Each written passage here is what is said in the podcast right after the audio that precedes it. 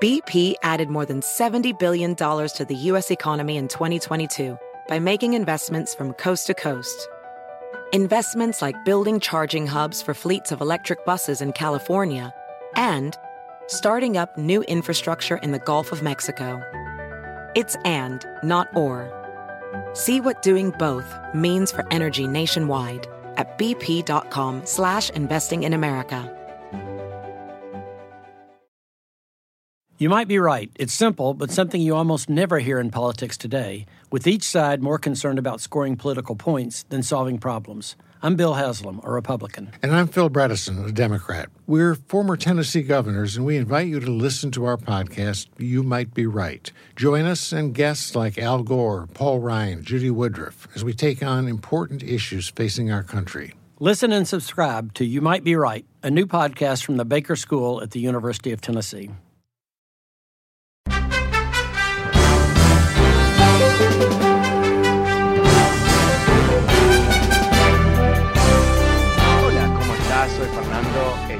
Escuelas desde Washington. Muy buenas tardes y gracias por acompañarme. Hoy es viernes, terminamos la semana juntos con un programa de tema libre. Abrimos las líneas para escuchar lo que tú quieras decir. Uh, el número es 844-410-1020, 844-410-1020.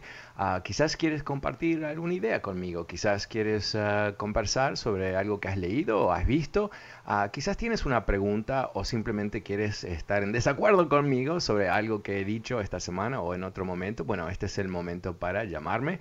El número es 844-410-1020, es tema libre hoy en el programa. Uh, pero eh, antes de ir a las líneas, quiero contarte algo que realmente, wow, está eh, estallando a través de todo Washington, uh, aparte de la historia del presidente Biden en Europa, eh, muchas uh, buenas señales de los aliados, muchos abrazos, la reina de Inglaterra dándole la bienvenida y todo el resto. Em, aquí en Washington estalla un reporte eh, que dice que eh, la administración de Trump investigó varios congresistas demócratas y varios eh, miembros de la prensa en forma secreta a través del Departamento de Justicia. Ahora, esto es el equivalente de una bomba nuclear que ha estallado sobre Washington. Eh, porque representa lo que es, eh, por lo menos en primera vista, un tremendo abuso de poder por parte de un presidente hacia ah, lo que es el Congreso, ah, que no es eh, el grupo de gente que trabaja para el presidente, sino que es una rama independiente y co-igual, co-equal, al Ejecutivo. O sea que no se hace eso, ah, no se hace eso, pero eh, algo aquí ha ocurrido desde el Departamento de Justicia en momentos en donde Trump había acusado a sus opositores, a lo que los investigaban, a lo que lo investigaban de ser traidores y todo más. Ah, el Departamento de Justicia que eh, se hablamos, lo, hablamos en este programa mucho tiempo, ¿no? la idea de que Trump había corrompido el Departamento de Justicia poniendo a cargo eh, personajes como Bill Barr que estaban más eh, enfocados en ser el abogado personal de Trump, que no es su función para nada, uh, versus ser el abogado para Estados Unidos, que es la función ah, del Attorney General de Estados Unidos aquí tenemos un ejemplo más, cuando me llaman esas personas y no deberíamos hablar de Donald Trump, ok, que estamos en el comienzo del comienzo de descubrir todas las maniobras ilícitas, uh, las maniobras delincuentes que llevó a cabo Trump y sus secuaces eh, mientras estaban en el poder. Eh, no, no, puedo sobredimensionar el concepto aquí de que investigar los congresistas que estaban llevando a cabo el impeachment representa un quiebre institucional que no lo hemos visto nunca, jamás en este país. Inclusive yo diría que, eh, no, es mi opinión personal, sino de, varios ah, analistas legales, que representa potenciales crímenes eh, a una dimensión mucho más allá de lo que hizo Richard Nixon en los años 70. Ah, aquí eh, estamos frente al comienzo de un nuevo escándalo, ah, seis meses de no tener a Trump, básicamente, o cinco meses, ah, pero siguen los escándalos, a tal punto que hoy el inspector general del Departamento de Justicia, que es el oficial independiente en el Departamento de Justicia, ah, que tiene como misión investigar acciones del Departamento de Justicia, es un mecanismo de control, ha abierto una investigación ah, sobre eh, este caso. Y eh, las investigaciones de los inspectores generales son eh, tremendamente serias porque se entiende que esos oficiales y, su entorno, ese departamento, tiene mecanismos y capacidades para realmente descubrir lo que ha ocurrido. Nadie se puede rehusar en hablar con ellos. Ah, y tienen acceso a todos los documentos. Así que si aquí hubo ah, malas acciones, como es la sospecha, ah, se va a comprobar de una manera u otra. Pero eh, lo más eh, obvio, quizás o por más rescatable de todo esto, es que eh, qué cerca llegamos a una dictadura en este país. Qué cerca que hemos llegado a una dictadura en este país. Ah, estas son maniobras típicas que, hace Putin en Rusia, en Turquía, en, varios países donde la intimidación de los políticos de, los otros partidos, lo que se siguen oponiéndose, de la prensa y todo eso, es habitual, es, parte de la eh, trayectoria de un gobierno autoritario, de presidentes o líderes populistas que no quieren someterse a ningún tipo de control ah, constitucional. Es, es eh, increíble ah, y enfatizo una vez más, eh, si piensas por un segundito que esto es simplemente un escandalito por un más, uno más, súmale uno más, no es el caso. Esto realmente tiene potencial de estallar ah, a lo grande Ah, dentro del vínculo de Donald Trump. Así que vamos, vamos a ver lo que ocurre aquí. Pero es tema libre, el número es 844-410-1020. Eh, pasemos con ah, Leo. Hola Leo, ¿cómo estás? Buenas tardes. Hola Leo. ¿Se nos fue Leo? Ok, eh, vamos con Mario. Hola Mario, buenas tardes, ¿cómo te va? Leo, Mario. ¿Aló? Bueno, no lo escuchamos, así que eh, pasemos con a Mario. Hola Mario, buenas tardes, ¿cómo te va? Buenas tardes, Fernando, ¿cómo estás? Bien, gracias. ¿Y tú? Hello. Sí, estás al aire, Mario, no sé si me escuchas. Sí, sí, nomás tenía una preguntita. Sí. Después de las elecciones intermedias de aquí en el gobierno de México, el señor presidente acaba de ordenar que la Guardia Nacional pase a disposición del ejército mexicano, ¿es algo de peligro en ello o sería algo normal? Mira, no, he leído la noticia, así que no, no puedo responder a exactamente eso. Lo que sí eh, he leído en los últimos días eh, es eh, la costumbre de López Obrador de darle al ejército responsabilidades que antiguamente nunca se le daban al ejército por miedo de politizarlos y por medios de sobre involucrarlos en lo que, lo que debería ser la tarea de la policía y guardia civil y ese tipo de cosas. Ok, muchas gracias. Gracias, gracias a ti. Eh, pero voy, a hablar un poco más sobre el tema, no, no, no, sabía que eso es lo que había ocurrido. Gracias. Eh, pasemos con José. Hola, José, perdón, José Luis. Hola, José Luis, ¿cómo te va? Buenas tardes, Fernando. Hola. Ah, qué gusto poder entrar a la línea. Te sigo desde que eras, ah, estabas en Café Escuela. Me gusta mucho tu programa, muy informativo y he aprendido mucho de esto. Muy amable. Y este, tenía un comentario ahora de, acerca de los republicanos, como ah, yo tengo amigos que son republicanos y, hemos tenido varios debates acerca de, el aborto y, por las razones por las que ellos apoyaban a Trump, a, por los que son republicanos. Y le decía yo que es una hipocresía bien grande, pues, porque ellos a veces, y cuando se trata de armas, no quieren al gobierno involucrado en su vida privada. Pero cuando se trata del aborto, sí quieren que el gobierno se meta en tu vida y prohíba. Y, yo pienso, yo les, les, comentaba que es que no porque permitan o legalicen el aborto, ah, ya estamos, a, cada quien lo, lo, tiene que hacer o lo puede hacer, es una decisión propia y creo que viene desde la educación que uno le da a sus, a sus hijas, a sus hijos, a, en la familia. Claro. Y este, me decían que, que tengo un hermano que era votaba demócrata y esta, esta ah, elección pasada votó republicano porque finalmente le cayó el, el 20 de que los demócratas apoyan el aborto. Sí, y le decía yo, pues, que... ¿Sabes qué? Yo, yo, yo, diría, eh, no, es, no es un tema de coherencia, ¿no? Eh, los republicanos tienen ciertos temas que son eh, totalmente incoherentes entre, o sea, pro-life, ¿no? Somos pro-vida, pero también queremos ejecutar a básicamente todo, todo, todo tipo de criminal. Lo queremos ejecutar, queremos eh, que, sufran, queremos, o sea, eh, entonces no es, no es un tema de coherencia, es que hay gente que está obsesionada con la pena de muerte, hay gente que está obsesionada con el aborto, a veces son las mismas, pero a veces no son. Ah, el tema de, los, de las armas de fuego. José, no sé si puedes bajar el, el sonido porque... Gracias. Eh, hay otros que están completamente obsesionados con armas de fuego. Ah, a veces a algunos de ellos les importa el aborto, a algunos no.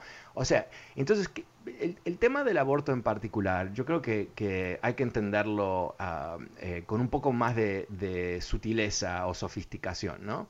Eh, no es algo blanco y negro. ¿No?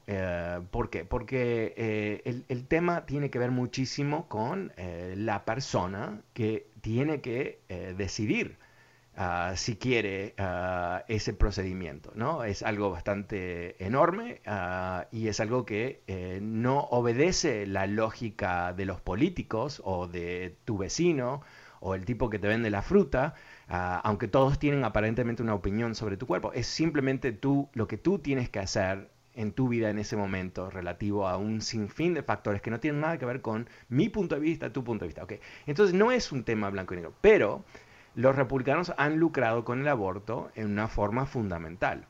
Eh, ellos utilizan eh, el esfuerzo ah, de tratar de revertir el aborto como eh, caballito de, batalla.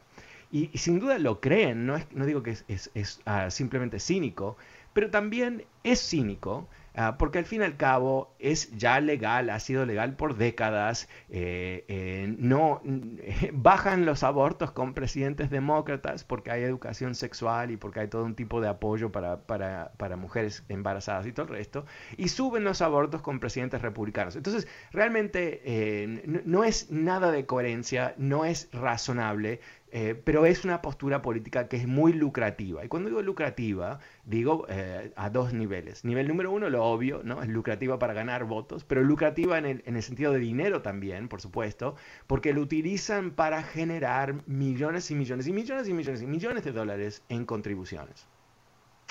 Entonces, eh, eh, eh, decir, bueno, pero el partido que es pro vida, que quiere meterse en el útero de la mujer, es también el partido que dice decir que quieren un gobierno más pequeño, ¿no? ok, no. no. No hay un gobierno más grande que el gobierno que se planta encima de la mujer y le dice qué hacer con su cuerpo. ¿No? No, hay, no, hay, no puede haber un gobierno más grande que eh, decirle a una mujer que es una, un ente, un ciudadano uh, soberana sobre, su propia vida, la misma que yo soy soberano sobre mi propia vida, ah, y decirle qué hacer con su cuerpo. Inclusive, cuando ella ha decidido qué hacer con su cuerpo, en ciertos estados la fuerzan a hacer ah, procedimientos médicos que no tienen nada que ver con ayudarle a ella a, llegar a su decisión real dentro de lo que es una condición médica, sino tratar de, extorsionar a la mujer para que no, tenga un aborto. Entonces, muy, muy mal. Esas mismas personas son las que se rehusan de ampliar el estado de bienestar. El estado de bienestar, que es, un concepto eh, que lo conocemos como eh, educación pública, acceso a salud, eh, eh, beneficios de desempleo, beneficios cuando te enfermas, etcétera, etcétera, etcétera. Entonces, eh, tenemos esta situación donde eh, han creado un, templo ¿no? al teórico feto Ah, pero cuando el feto se convierte en bebé y nace, eh, ese bebé se puede caer muerto porque es la culpa de sus miserables padres que no tienen dinero. En vez de decir, ¿no? Si realmente queremos tener una cultura de vida, cultural life, ¿no? Que es esto un slogan, eh, ¿qué haríamos? Oh, no sé, nos aseguraríamos que no, no hubiese ningún niño viviendo en la pobreza en Estados Unidos. ¡Wow! ¡Qué maravilla! ¿Eso es posible? Ah, sí, es posible. Eh, si tú vas a lugares como um, Dinamarca, Alemania, y todo eso, no hay niños viviendo en la pobreza. O sea, hay niños pobres, pero tienen acceso a la escuela, tienen acceso a un apartamento, tienen acceso a comida, tienen acceso a salud, tienen acceso a una cantidad de cosas que los hace no ricos, pero al mismo tiempo no miserables y al punto de quedarse muertos ah, en, el en la próxima caída de la economía, ah, donde su mamá quizás ah, pierde su único trabajo y se quedan ahí en la miseria, quizás en la calle. ¿no? Esas cosas no obedecen ningún tipo de, lógica de los republicanos, porque son un partido de pro vida, pero no, no la vida en realidad, ah, sino el feto. y, yo quiero decir, yo no estoy a favor del aborto, quiero ser muy claro aquí, ah, lo tomo muy serio, ah, yo estoy a, a, favor del derecho de cada persona determinar qué hace con su cuerpo, inclusive las mujeres, soy un revolucionario. Soy revolucionario. Yo pienso que las mujeres son, tienen los mismos derechos que el hombre. ¡Wow! soy loco, totalmente loco. Pero en serio, e, e, este es un tema que, a mí a través de los años, yo nunca quiero convencer a nadie que, su posición moral es equivocada, eso es absurdo.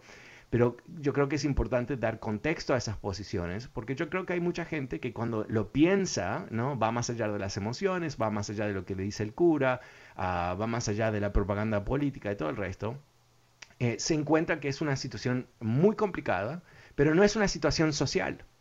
El tema del aborto no es un tema social, es un tema del individuo. Es un tema del individuo.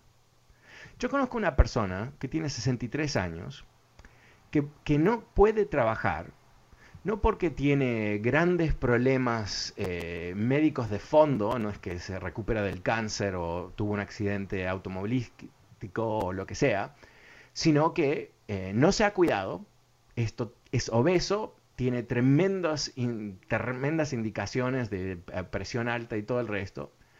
Y en vez de, cambiar su estilo de vida, en vez de, cambiar su rumbo, eh, toma pastillitas para controlar los síntomas, pero eso no es suficiente y ahora está llegando a un punto donde va a terminar en disability, ¿no? 62, 63 años. Eh, yo puedo decir, ¿no? Que, que, que, eso es un problema social, porque hay muchas personas que, ah, es, un caso dramático que te cuento, pero, pero no, es un problema de esa persona, ¿no? Y que, que hagamos leyes, vamos a controlarle lo que come quizás, o vamos a controlarle cuánto ejercicio hace y vamos a determinar qué hace con su cuerpo. Es absurdo, es absurdo, es absurdo. Completamente una idiotez eso. Ah, ¿Y por qué no ocurre? Bueno, porque nos parece absurdo que el gobierno tenga ese control sobre el cuerpo de un individuo, al menos que sea una mujer y que esté embarazada, en cuyo caso, oh, así, no, el gobierno tiene que entrar aquí con todo, tiene que gobernar cada minuto del embarazo o el aborto o no aborto, y, pero el momento que nace el bebé, bye bye, ¿no? No hay gobierno, good luck, don't ask for help. Ok, muchas gracias. me disparaste. El número es 844-410-1020. Soy Fernando Espuelas y es tema libre hoy en el programa. Pasemos con Néstor. Hola Néstor, ¿cómo estás? Buenas tardes. Ok, vamos con Miguel. Hola Miguel, buenas tardes, ¿cómo te va? Ah, Fernando, buenas tardes, un placer saludarte. Gracias, ah, igualmente. quiero hacer, um, como ya tengo los puntos, pero voy a hacer breve, me lo contestas en el aire. Eh, mira, primero quiero saber cuánto tiempo tiene que pasar para que estos políticos republicanos que han hecho tanto desastre, incluyendo al pasado presidente y todos los que lo rodean, cuánto tiempo tiene que pasar para que esta gente vayan a parar en la cárcel y paguen por todo lo que han hecho y a la otra cosa es, ¿por qué los demócratas han sido tan blanditos con ellos que los han dejado que hagan en la Casa Blanca lo que ellos quieren y no los han castigado, se han burlado de todo, así como lo hizo el presidente? Se han burlado de todo, se han visto el Partido Demócrata, se ha visto muy débil porque no, si hubiera sido eh, al revés, y te apuesto que ya los ah, demócratas estuvieran en la cárcel y esta gente de todo lo que Donald Trump se rodeó. Unos, por ejemplo, estaba un abogado que trabajaba con él, que él estaba preso. ¿Por qué no debe ser el líder que esté preso en vez de que esté el abogado? Y, y la otra cosa, te la dejo ahí. Ah, yo soy salvadoreño y yo estoy bien contento con el trabajo que está haciendo el presidente salvadoreño. La seguridad está regresando al país, el turismo está regresando al país Ah, toda mi familia está bien contento, los grandes cambios que está haciendo y ah, estamos bien felices con el presidente Nayib Bukele. Y por favor, si tú puedes ah, decirme algo de lo que tú opinas. Sí, ok, bueno, muchas gracias, gracias por, por tu inquietud.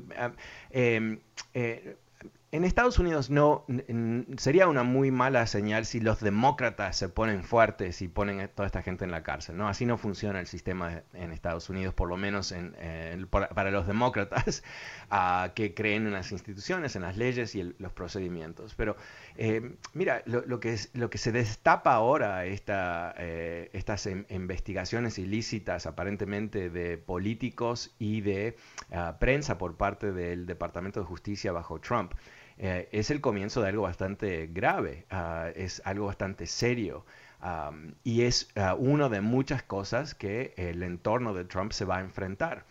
Eh, yo creo que, cuando vemos el, futuro, los, vamos a decir los próximos seis meses, la probabilidad que, Trump emerge de ese periodo de tiempo más fuerte, con las manos limpias, sin tener que rendir cuentas de cosas que ocurrieron durante su mandato, eh, yo creo que eso es menos probable eh, que en los próximos seis meses veamos ah, el comienzo de ciertas consecuencias penales, legales, perdón, no son penales, pero legales, eh, para él, posiblemente su familia, su empresa y algunos de sus asesores. lo que está pasando ahora es el, proceso normal ah, de, después de un desastre. Están uh, yendo pasito por pasito, entendiendo qué es lo que realmente ocurrió donde esta administración. Por supuesto, los republicanos hicieron un gran intento de bloquear la, investigación del alzamiento del 6 de enero, pero, pero todas estas cosas se van a descubrir y se van a descubrir en una forma, yo diría, más rápido que lenta. Ah, por eso digo, los, los próximos seis meses van a ser fundamentales. Eh, hay indicaciones objetivas de que eh, por lo menos la investigación del Estado de Nueva York con el ah, procurador de Manhattan y la procuradora del Estado de Nueva York ah, sobre acciones ah, de Trump, su familia y su empresa en lo que parece ser una serie de fraudes alrededor del Trump Organization, eh, está eh, objetivamente acelerando eh, está aparentemente aterrizando en lo que pueden ser imputaciones, indictments, en los próximos seis meses. Uh, algo que si ocurre, que no hay garantía que ocurra, uh, eh, va a ser uh, realmente bastante devastador para Trump porque eh, el estándar que estos procuradores van a tener que comprobar no es simplemente el estándar legal, ¿no? Para llegar a un, jurado y eh, presentar un jurado, mejor dicho, que ese jurado determine que Trump o, quien sea que va a ser imputado eh, termine eh, culpable. el estándar es el, vox populi, ¿no? La, voz del pueblo. Ah, ¿Qué es lo que dice la gente a primera vista cuando en la primera plana del Los Angeles Times o New York Times o donde sea, diga Trump uh, imputado por fraude en el estado de Nueva York, bla, bla, bla, bla. Y la gente, ¿cuál va a ser la reacción? O sea, eh, yo creo que inclusive en el primer párrafo de esa historia tiene que explicar directamente qué es lo que, que se alega en este caso para que la gente diga, wow, esto es tan serio y parece ser tan devastador como caso que pueda sobrevivir ese, esa imputación, lo que, lo que va a ser el juicio casi instantáneo del pueblo de Estados Unidos. Y un juicio que obviamente no va a ser objetivo, sino que la gente que ama a Donald Trump, obviamente, ah, impulsados por él y Fox News y todo el resto de ese aparato propagandístico, decir que es fake news y que son mentiras y que es partidario y bla, bla, bla, bla, bla, bla, bla, ¿no? Lo típico que ellos hacen, cacería de brujas, ta, ta, ta, es Hillary, quizás, no sé. entonces, eh, eh, yo creo que eso es algo que eh, tiene un potencial tremendo de cambiar la historia de Estados Unidos. Y ahora tengo que cambiar este programa por unos comerciales, pero vuelvo enseguida. Soy Fernando Espuelas, es tema libre hoy en el programa 844-410-20. Ya vuelvo.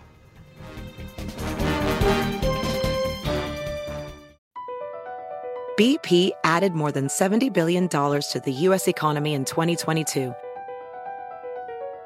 Investments like acquiring America's largest biogas producer, Archaea Energy, and starting up new infrastructure in the Gulf of Mexico. It's and, not or. See what doing both means for energy nationwide at bp.com slash investing in America. Is America's primary system working? Is the Electoral College still the best process for electing a president? Could a third party candidate ever be successful? In a new season of You Might Be Right, former Tennessee governors Bill Haslam and Phil Bredesen gather the country's top experts to explore these issues and more as we approach the 2024 presidential election. Listen to You Might Be Right, a new podcast from the Baker School at the University of Tennessee, available now wherever you get your podcasts.